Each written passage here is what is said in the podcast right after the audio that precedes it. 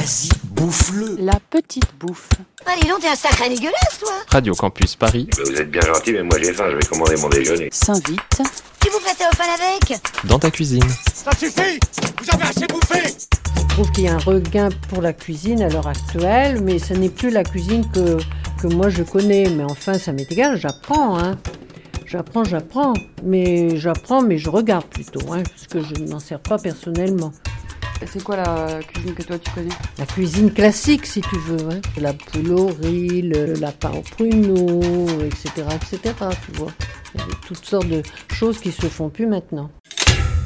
Salut, bienvenue dans La Petite Bouffe. Aujourd'hui, on sort de Paris. Je suis allée rencontrer Paulette en Picardie pour découvrir sa recette de pommes rabottes.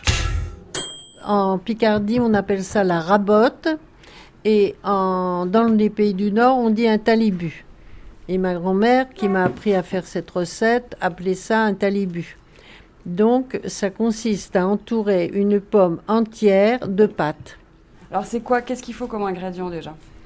Eh bien, il faut pour la pâte de la farine, du beurre, parce que euh, dans le nord de la France, comme en Normandie, on mange beaucoup de beurre et plus il y a du beurre, meilleur c'est. Eh bien, 200 grammes de farine, un bon, un bon quart de beurre, 125 grammes de beurre. à peu près, voilà, que l'on va couper en petits, petits morceaux. Alors on met le beurre en petits morceaux dans la farine. C'est ça, voilà. C'est une pâte feuilletée vite faite. Hein on n'est pas obligé de passer beaucoup de temps après. On commence à pétrir le beurre pour faire intégrer le beurre à la farine. On commence à le pétrir entre ses doigts. Ensuite, on prend euh, de l'eau. Il y a des méthodes différentes, mais le résultat est euh, au bout du compte est le même. On peut ajouter de l'eau maintenant, par exemple. Là, c'est presque pour faire un crumble. Si c'est trop mou, la boule sera difficile à, à être compacte. Et ça colle au doigt quand même. On peut rajouter un petit peu de farine pour que ça décolle. C'est super facile en fait la pâte. hein. Moi, moi j'en fais depuis des années, mais maintenant, évidemment, on est très tenté de prendre les pâtes toutes faites, ça je sais bien, mais bon, c'est bien meilleur euh, quand on le fait soi-même. Mais toi t'achètes des pâtes toutes faites aussi des fois. Et ça m'arrive. Et oui, qu'est-ce que tu veux? Quand je, quand je suis paresseuse, euh, je fais pas ma pâte. Et pourquoi t'as choisi de faire cette recette? Pour euh, essayer de faire connaître euh, à votre génération ce qui se faisait autrefois. C'est un petit peu ça. Voilà, je suis en train de chercher après mon couteau. Je ne sais pas me servir d'un un épluchoir, là, comment vous dites déjà Je ne me sers que d'un opinel. Après, je prends alors ça, j'ai ce qu'on appelle un vide pomme. Alors on vide la pomme.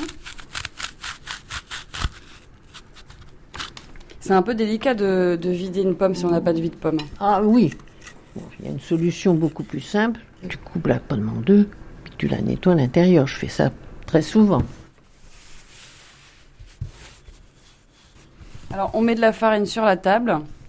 Voilà, les grands pâtissiers ou tout ça vous diront qu'il leur faut une plaque en marbre.